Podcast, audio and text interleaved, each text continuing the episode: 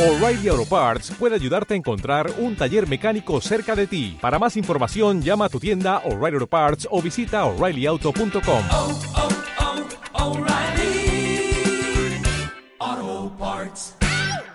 Bienvenidos, queridos oyentes, a una nueva edición de Entre Cómics. Doctor Snack, muy buenas. Muy buenas, volvemos una semana más a traer un carro enorme de novedades.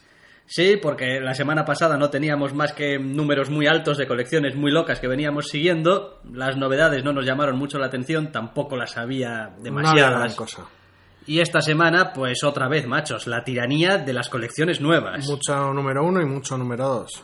Al menos algunos tienen la decencia desde el principio de avisarte de que va a ser solamente una miniserie de cuatro números, como el primer TVO que vamos a comentar, que se titula Butterfly, uno de cuatro, solamente cuatro números de miniserie, con la historia de Arasamel y el guion de Marguerite Bennett y el dibujo de Antonio Fuso, para una editorial que yo creo que hasta ahora no me había cruzado tampoco, Ar- Arcaia. Arcaia, no, la verdad es que no, a mí de hecho ni me sonaban.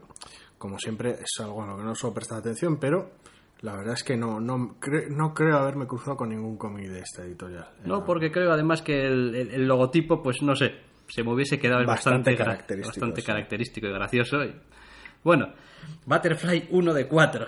¿Qué tenemos en este TVO? Pues no sé, un cómic raro de la viuda negra o... Sí, la, la viuda triste o... No, a ver, Cachondeo al margen es un cómic, es un cómic que parece ser un thriller de espías o algo más. No está muy claro porque cliffhangers y sorpresas. La típica protagonista que su padre desaparece o lo matan o le pasa algo cuando es niña, pasa por todos los entrenamientos habidos y por haber hasta convertirse en una agente de estas petarlo, un trabajo que se jode y una especie de huida hacia no se sabe muy bien dónde para cliffhanger final. Sí, la verdad es que Toma spoiler, todo el funciona, TVO. funciona, funciona bien el cómic. Tiene muchísima narración, de hecho la mayoría es narración, apenas tiene diálogos, lo cual lo hace un poquito pesado, pero es, es la verdad es que es realmente poco texto. El personaje no divaga demasiado. Podía divagar todavía menos, y eh, que para eso está el dibujo. Pero a mí bueno, me da un poquito de pena el TVO. No porque esté mal, quiero decir, lo he leído a gusto, está correctamente dibujado, se hace lo que se puede con las cosas, no hay nada que esté fuera de su sitio ni que te llame poderosamente la atención por qué mal está hecho o qué mal llevado está lo demás allá. Pero leerte un TVO de estos con el cliffhanger como el que tiene y con la historia como la que tiene es como ¿cuántas películas hemos visto de esta clase y cuántos TVOs hemos leído ya de esta clase? Porque últimamente parece que son como una plaga este tipo de TVOs. Entre estos y las historias en el espacio de Mindundis, sí, pero eso ya, a eso ya iremos más tarde. A ver, no sé, es un tema de asesinos, espías, es un thriller, es rollo noir en parte. No sé, toca, toca varios pilares un poco del género que sí que son lugares comunes y tal, pero el giro es interesante y la, narración está bien hecha. No es nada extraordinario, pero el puñetero cómic funciona. Y teniendo en cuenta mm, toda la estratagema que monta en la trama, mm, que funcione, sobre todo conmigo, que no suelo tener demasiada tolerancia para estas gilipolleces, es raro. sí, no hay algo, hay algo en cómo está escrito que no sé, invita a seguir eh, leyéndolo. Quizá es porque, bueno, entre otras cosas, aunque hay mucha narración, es muy personal desde el principio y, bueno, quieras que no te dejas llevar también por todo lo que ya das por supuesto de estos personajes. Entonces, bueno, Pues sí, tampoco, tampoco monta un follón de presentar mucho personaje, ni de realmente querer explicártelo todo al dedillo. Utiliza esos lugares comunes como base para que la narración avance, no para molestarse en explicar cada detalle. también es verdad que efectivamente recuerda poderosamente a la colección actual de la Viuda Negra en algunos aspectos. Sí, que tenga cierto artista en algunas portadas Sí. no ayuda. obviamente no ayuda, pero bueno, a ver, no está mal, es como El cómic funciona. pues pues bien. No sé muy bien por qué cuatro números y por qué esta historia exactamente, pero vale, venga, Ya, ya veremos. Ya veremos, ya veremos. Desde luego el, el número uno genera suficiente interés como para, como para echarle un vistazo al segundo, eso, eso desde luego. Sí, yo diría que sí, vamos, nada excepcional, nada extraordinario, pero suficientemente bien hecho como para merecer, oye, al menos cinco minutos de nuestro tiempo, ¿eh? Pues sí. Yo creo que eso ya vale algo. Claro, luego te encuentras con otros tebeos que, en fin, A ver, vamos a decirlo. Ross Limit, número uno. Pues sí, de Image Comics. Michael Moretti y Vic Malotra, guionista y dibujante. En otra historia en el espacio sobre una colonia o... Sí, una colonia en el espacio al borde de una anomalía energética extravagante que se molestan en explicar por encima. Donde, es- donde todo es, pues al final, bajo fondos y corrupción y los, los dineros y los poderes llegaron y lo jodieron como lo hacen con todo lo demás. Es decir, una historia de mafiosos, bandas, asesinato, crimen y un- alguien buscando a su hermana desaparecida. De lo más estándar, solo que pues en medio del espacio, en una colonia espacial. Si el entorno sirve para conectar con esta metatrama o no, está por ver. Parece que la serie apunta a algo más que eso, que ese simple setup de, de cine negro. A mí me están empezando a cansar ya estas colecciones. Sí, me recuerda a The Fuse, otra vez, otra historia de Polis en una estación espacial. ¿Cómo se llamaba poco. aquella que yo creo que no pasamos del número uno o dos? eh, Red algo, era, creo. Aquel tío, no sé, el, primer número acababa, en fin, no sé si a estas alturas ya spoiler no es porque será de hace meses, que le emboscaba a la policía en un cuarto de un hotel o algo así donde él había ido a hablar con alguien y se lo encontraba muerto o algo Me así. tuvo que gustar un montón ese cómic porque ni me acuerdo. Bien, Red algo creo que era y venía a ser también eso, una base espacial, un tío que hace investigaciones y no sé qué y se la juega. Y es como, joder, machos, todo contado de manera bastante regulera. A ver, al final el problema es como, es como lo cuentes. Que si la historia que haya detrás, tú si empiezas a leer Ocean de Warren Ellis, pues sí, es una historia de un poli en una base espacial y tal, pero bueno, luego los tiros van por el otro lado y como está contado va por otro lado. Mm, En este cómic funciona mejor que en las otras colecciones que hemos mencionado, pero la historia sigue estando muy muy sobada en este caso. Lo que en Butterfly, como os mencionado antes, eran lugares comunes que ayudaban a desarrollar la historia y a, de alguna manera, que el propio lector llene las, las omisiones que hay y, se recree con el cómic de forma muy ágil. En este caso son un montón de topicazos muy sobados que lo que hacen es más ruido que otra cosa. Me molesta hablar así de este TVO porque lo cierto es que lo he leído con una cierta facilidad y mm, El está correctamente el- eh, hecho, ¿eh? El, el- el ritmo es realmente bueno y el aspecto artístico está muy bien.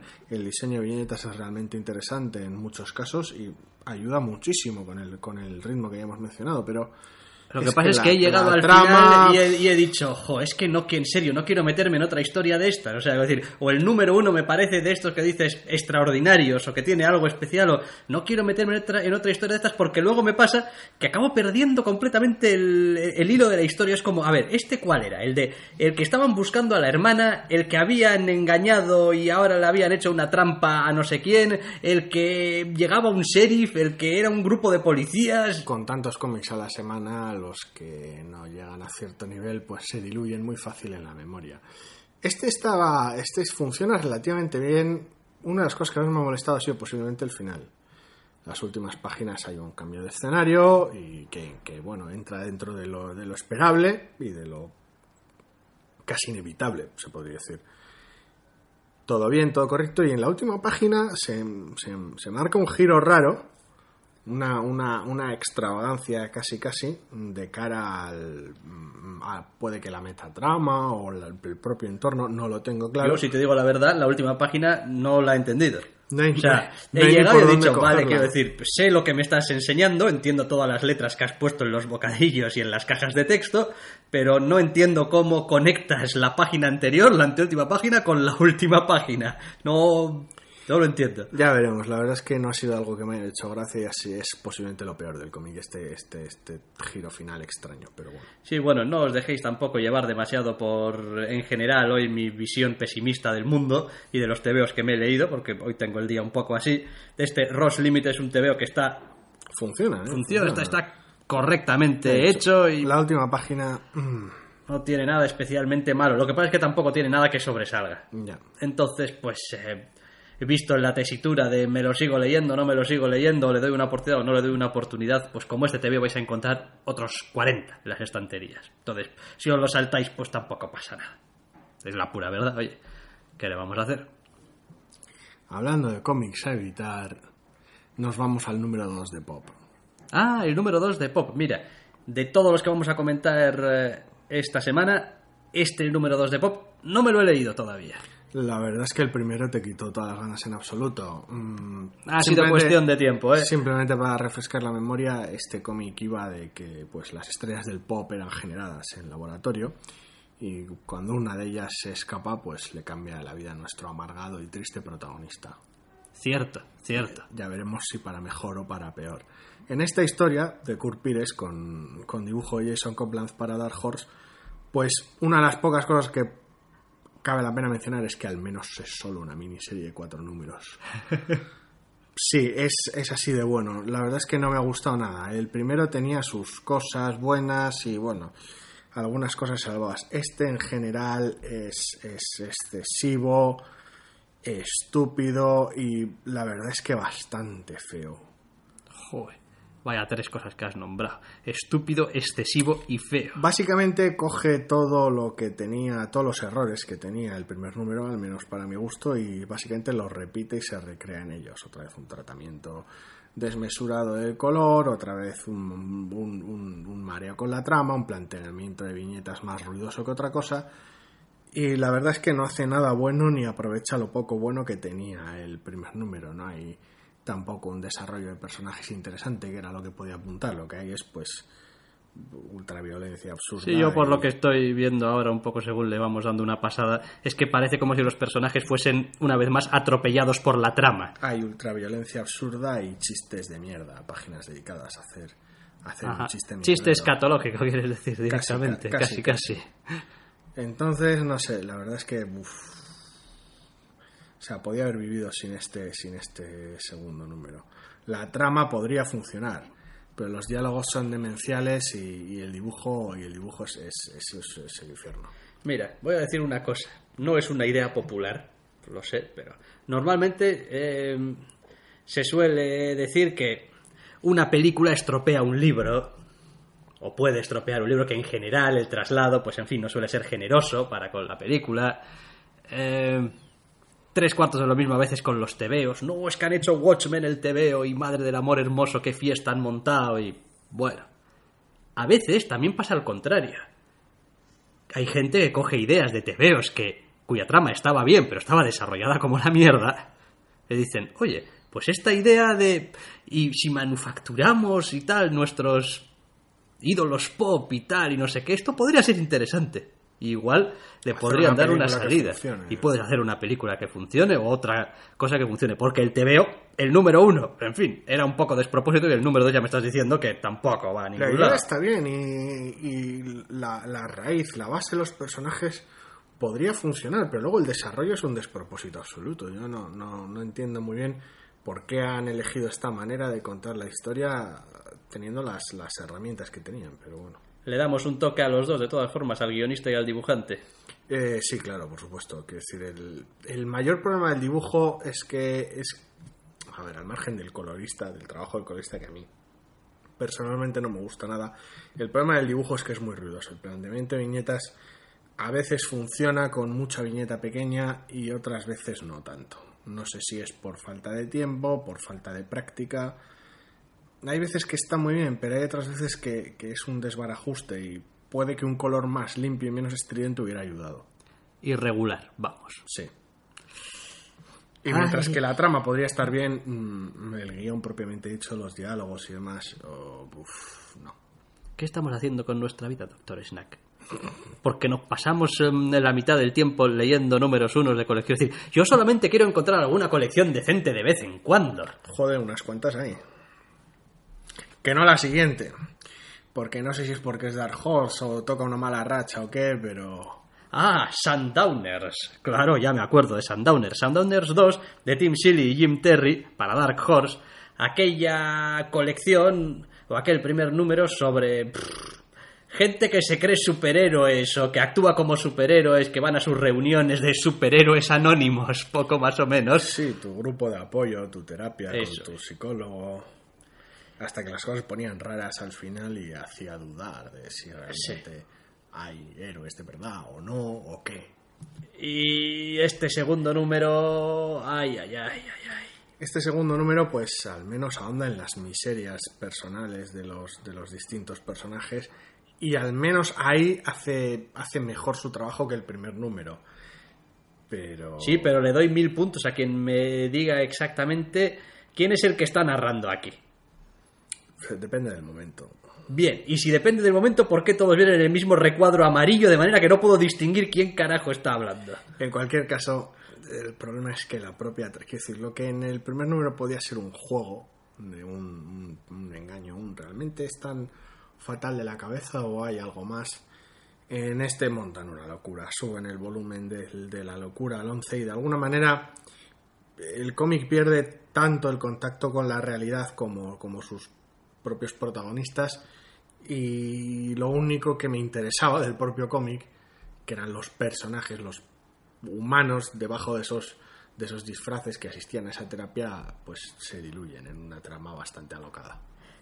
Una vez más, lo que te decía, alguien podría coger este TVO, leerse el número uno y decir, coño, aquí hay una historia acerca de gente que cree que puede hacer el mundo mejor, pero en realidad son unos perros. Quiero decir, aquí podrías tener un Kikas bueno y tal, ¿no? Un- ese- esa especie de enfoque un poco más y hacer una película sobre joder la gente que está ahí. En realidad, coges el número 2 y dices tú, bueno, lo habéis subido al 11, habéis eh, quitado todas las posibles dudas que pudiese haber, lo habéis convertido en una especie de, fiesta de lo ultraterreno, no está muy claro exactamente en qué variedad, pero en fin, aquí la realidad tiene poquita cabida, pasado un tiempo. ¿Y qué hago con los personajes? Porque mm, estoy empezando a entender que son unos mierders efectivamente y... Y no sé, es que, es que no me gusta cómo me lo ha contado. No, básicamente el problema es ese. Es así de sencillo. Es como ha cogido una premisa que podía haber funcionado y la ha tomado por un camino que por lo menos a mí no me parece el adecuado, ni, el, ni mucho menos... No es que no sea el adecuado, porque puedes contar tu historia loca y tal, y, y- y el enfoque está, está bien, ¿no? no Tal y como termina el cómic, no, no dista mucho del... mm, el Necronomicon, aquel que se marcó a Alan Moore, más loco que la hostia. Ah. Neonomicon, Neonomicon. no recuerdo, no recuerdo ahora mismo. No dista mucho de ese, de ese enfoque, pero al menos, al menos en parte y al menos en, hacia el final del, del TVO. Pero mi problema no es, no es con que este camino que haya tomado el cómic no sea interesante, porque bueno, interesante es. Hay unos misterios que va explicando poco a poco, podría funcionar. Para mi gusto es el que es, es que es el camino menos interesante y es el camino más fácil. Se lía él solo, tío. Que decir, cuando llevas 10 o 12 páginas del TVO ya, cada página te empieza a pesar, a costar pasarla. Es como, "Uf, sí, venga, va, termina con este personaje ya, a ver si llegamos a algún lado, porque no, no acabo de ver claro por qué estoy leyendo esto. Pero cuanto más avanzas, casi peor se vuelve. Sí, Así que- así que cada página cuesta un poco más que la anterior. Ay, me da un poco de bajona eh, ser tan cruel esta semana. Sí, no, no hemos tenido suerte últimamente con, con los cómics de Dark Horse en general. Sí, la verdad. De Dark Estas- Horse era también aquel de semanas- Dark Ages, ¿verdad? Estas semanas previas no hemos tenido, pero nada, nada, nada, nada de suerte con Dark Horse, o al menos Dark Horse no la ha tenido con nosotros, no sé cómo decirlo. No me han llamado nada la atención sus cómics. Dark Ages era también de Dark Horse y no me interesaba. Entonces es como. No sé, es. No, quizá, a ver, eh, Dark Horse también hay que entender que como editorial pues tiene un camino más o menos marcado, lo tenía hasta ahora, que básicamente venía a ser Star Wars y otras cosas. Ahora que van a perder Star Wars, pues van a tener que mover el culo un poco también. No lo sé. No sé, yo es que veo colecciones nuevas eh, de historias y de autores independientes que pueden contar la historia que les da la gana y veo que la mayoría de las de Image están funcionando y me están atrayendo, hasta aquellas que no sospecharía nunca que, que podría acercarme, y las de Dark Horse están, están pinchando una tras otra y es una pena. Sobre Sí. todo más que nada por el, por el propio desarrollo en la mayoría de ellas, más que por, por un problema de concepción. Es como, Sí, eso es algo que... me estamos- cuentas de qué va tu cómic en dos minutos y me interesa, luego me lo leo y uff. Sí, eso está pasando mucho desde hace unos cuantos años. Es decir, cada vez hay un abanico más amplio de ideas. Esto ya no es ciudad spandex, ciudad superhéroe, o sea, no tiene que ser todo mallas y todo Sí, capas. ah, nunca lo ha sido, pero la distribución digital pues siempre permite ciertos, ciertos atajos hoy Sí. en día. pero después el desarrollo está dejando en evidencia pues que hay efectivamente mucho guionista y mucho dibujante, pero también hay mucho guionista y mucho dibujante, no vamos a decir malos, pero mediocres, es decir, que les cuesta llevar su trabajo, no voy a decir ya a buen término, a ver, esto también siempre es un poco injusto, ¿no? El valorar, o este tío es, es bueno o no es bueno o tal. Pero, ¿qué pasa? Cuando estás expuesto a tanto material y a tanto material de la gente buena de la, de la profesión, pues claro, eh, la comparación al final es inevitable. Yo no digo que estos guionistas y estos dibujantes no sean competentes, no sean profesionales. Es decir, por supuesto que son Ni profesionales. mucho menos. Y eso quiero dejarlo claro. Es decir, cuando decimos, "Jo, es que el dibujo es una mierda. Hombre, Habrá alguien a quien le pueda traer ese estilo. Es una Eh, cuestión estilística, más que técnica. sí, quiero decir, a ver, al final los dibujantes, salvo, salvo el que no sabe ni, no sé, dibujar un careto, Sí, decir, si me pongo yo a dibujar. Eso es, si me pongo a decir, la gente que dibuje, la gente que guioniza más, o sea, maneja las bases. ¿Qué pasa? Que después pues no sabe desarrollarlo no como Dios manda. No, no es, no, es el- no es la manera más acertada de contar ciertos momentos, ciertas historias, falta de ritmo, falta de... En fin. Vamos, y quiero ser un poco respetuoso porque todos tenemos una profesión Sí, claro. y Joder. quiero decir, y aquí pues probablemente ninguno somos el top de la profesión. Eh, no. Es decir, mm, no, es decir, no somos de los que vamos recibiendo premios por nuestra gran labor No. profesional, No. etcétera, etcétera. Eso no, nos convierte de facto en gente mierdera y asquerosa en nuestro trabajo. No, nos convierte en gente que hacemos, bueno, lo que buenamente podemos, pero si nos pusiesen frente a los gigantes de nuestra profesión, pues empequeñeceríamos. Igual hay que ir a casa de Aja a robarle unos Eisner para tener nuestros propios premios. Nosotros ni tan siquiera hacemos un cómic, pero tendrías unos premios que poner en la estantería. En fin, amenazas de allanamiento al margen. La verdad es que sí que ha habido al menos un número dos bueno esta semana. Sí, y ese es Wayward, número 2 de Jim Zub y Steve Cummings. Y ya hablamos bastante bien del número 1. Es una colección para, para Image acerca de esta muchacha japo-irlandesa Sí. que se va a vivir con su madre a Japón y va a empezar las clases. Y joder, pues está el primer día ahí un poco con jet lag y, hostia, se encuentra con cosas raras. Cosas raras, cosas raras. Sí, la verdad es que parece ser una, un, un cómic que, que intenta no ya recrear, pero bueno, sí, sí utilizar y aprovecharse de todo este folclore y estas rarezas propias de, de- de Japón, tanto a nivel sobrenatural como a nivel mundano, para contar una historia personal en un entorno muy interesante y que el autor parece, parece conocer de maravilla. Bueno, de hecho, conoce de maravilla. Él mismo dice en la sección final del TVO que ha sido profesor durante años allí. Pero bueno. Sí, pero creo que ese es otro tío, ¿eh? Ah, Sí, porque creo que patinado por los, completo, los, los, los artículos del final, aunque el, el número uno escribía el autor y hablaba un poco de su amor Sí, el por primer Japón número era de autor. eh, en este segundo creo que es pues otro señor que es un profesor, efectivamente un tío que ha sido profesor y tal. Creo que lo marca al principio. ¿eh? Eh, el nombre del señor, el nombre del señor. eh, sí, creo que decía aquí justo antes de. Exactamente. Vamos, eh, irrelevante. Lo importante del TVO es que eh, nos gustaba por su dibujo, por su estilo, por su coloreado también, muchísimo que lograba darle personalidad. la verdad es que sí. Y en este segundo número mantiene una cosa que a mí me ha gustado y es intentar encajar un poquito al personaje en su vida ordinaria, en su vida normal, para volver a romperle los esquemas. Otra vez. Otra vez. Y no ya solo al personaje, sino también al lector, la verdad. Tiene, el cómic tiene alguna que otra sorpresa, la verdad es que no desconcertante, diría yo, pero la verdad es que sí que te pillan con el culo bastante torcido ciertas cosas que en el primer número tal vez solo se sugerían y en este sigue sin explicarse del todo, pero sí que se empieza a vislumbrar ciertos el porqué de ciertos comportamientos, vaya. Sí, no, a mí estos tebeos eh, en general me gustan. Quiero decir, el rollo este de gente un poco aislada que llega a un sitio que es el nuevo, que está solo, pero que al mismo tiempo tiene una cierta habilidad para algo o, un- o le surgen unos problemas, a mí me resulta siempre atractivo. Eh, Y está muy bien dosificado. Tienes historia familiar al principio, tienes un entorno clásico como el instituto en medio, con la protagonista más bien sola, tienes algo de acción al final.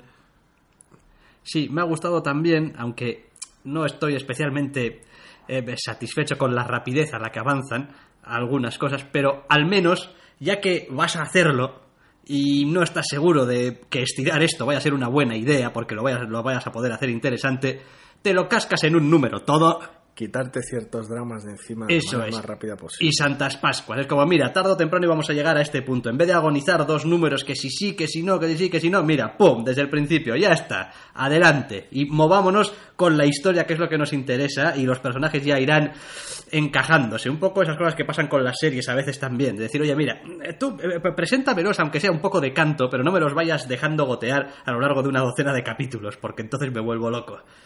Pues sí, la verdad es que está gracioso. La protagonista tiene algunos puntos curiosos, ciertas, ciertas cosas que no sé si, si realmente será por, por cómo puede ser su padre irlandés o por ciertas cosas que han dejado caer, pero cuando, cuando la situación se pone tensa suelta, suelta más tacos que yo. Y yo soy bastante proclive a ello. Entonces es, es, tiene ciertos puntos curiosos. La verdad es que está, están, los personajes en general están muy bien caracterizados, no sé, lo, lo poco que sabemos de ellos hasta ahora. Sí, es un TVO que a mí ya me está gustando. Y es un TVO que yo ya sé que cada vez que salga un número, al menos mientras siga así, lo voy a tener en la lista de prioritarios, ¿eh? Aunque no vayamos a hablar de él porque es un número 4 o un número 5, ese va a la lista de primero Leer rápido. leer rápido, porque está bien, nota mental. Y sin más, es Pues que sí, dentro de las tenemos... novedades y los números 2 de la semana es, es sin duda el mejor. Yo sigo interesado en cómo va a girar el, el- la colección esta de Butterfly, pero no sé. No sé, como ya hemos dicho, mm, mm, ahí le anda. Eh, son cuatro números, tampoco, o sea, va a Sí. girar lo justo y necesario. Tiene el recorrido ¿eh? que tiene, pero bueno, sí, en general, pues una semana un poquito, un Pero poquito vamos, rara. otro que va a girar también, ya poquita cosa, va a ser em, The Empty Man, Sí. que está ya en el 4 de 6. Y ya aquí estamos empezando ya a ver también, en fin, mm, las cosas ya están avanzando imparablemente. A ver, nunca ha sido una serie que se ha movido despacio, la verdad. Mantenía su tono tenso y su tono sofocante de terror, pero la verdad es que va, va a una velocidad bastante elevada. Y sí, cuando tienes seis números no te queda otra. Ya me está gustando también. A ver si consiguen remacharla bien, Y cerrarla y que bien. nada se rompa al final. Eso, es como, venga, va, acabadlo ahí. y- aunque creo que va a ser un TVO de esos que te va a dejar mejor impresión de lo que realmente después va a estar hecho. Es decir, el típico TVO que te deja mal cuando lo recomiendas. Porque lo lees y, ah, pues la atmósfera está bien y tal y cual, pero luego tampoco... El, el impacto en otra persona no es tal. A ver, pasa lo- pa- igual es por el propio género de terror, que es tan, tan atmosférico y tan, tan personal que el calado a veces es distinto, porque no es un cómic especialmente ligero de leer, ni es un cómic especialmente bonito de ver. No. Por muy deliberado que sea ese aspecto, no podemos dejarlo a un lado. Entonces es complicado porque cualquiera que no lo coja realmente con muchas ganas o que no le capte nada más empezar el, el- el feeling del TVO, mm, es difícil que, que realmente avance, avance a buen ritmo y avance con ganas a través de las páginas con el arte que tiene.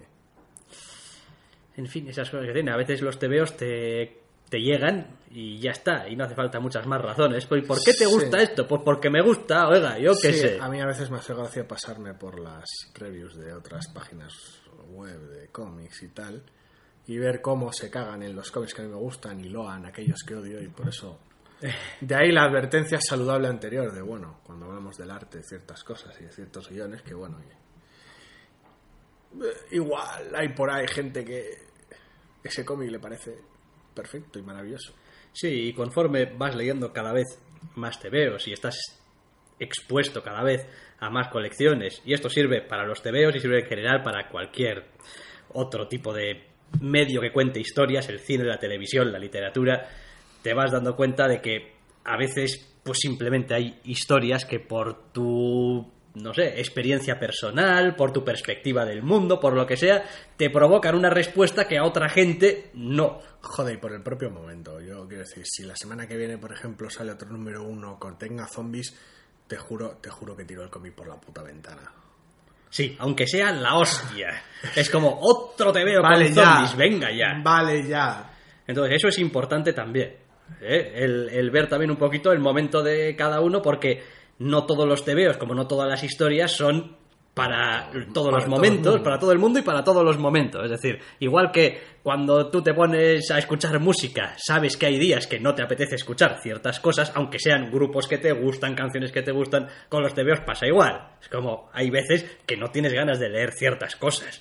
No, no le pasa nada al tebeo, eres tú, que no te apetece. El que está roto soy yo, pero bueno, en fin, el asunto es ese. Mm, Nada, eso se duerme unas cuantas horas, te despiertas un poco optimista y se arregla. sí.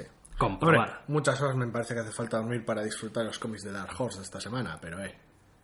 Bueno, horas tiene el día y pues las duermes y lo intentas o no, o nos haces un poco de caso. Igual a estas alturas alguien ya se fía un poco de nuestro criterio y igual hay colecciones de las que pasa automáticamente. Si decimos que, ufa, esto igual, mantente alejado. O igual no, aún así lo que decimos siempre, nosotros damos nuestra opinión sin más.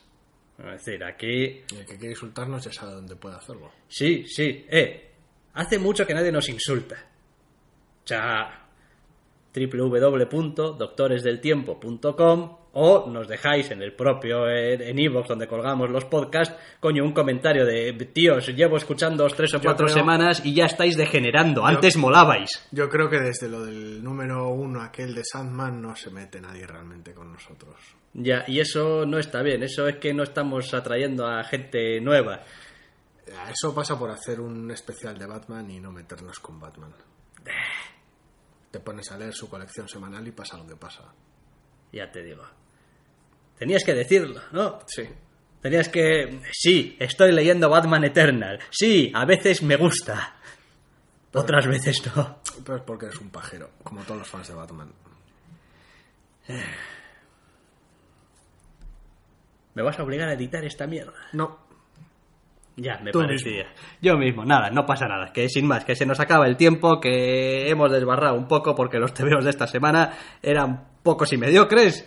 Y que volveremos la semana que viene, esperamos que con un poquito más de suerte y con un poquito más de cuerda. Hasta la semana que viene. Hasta la semana que viene.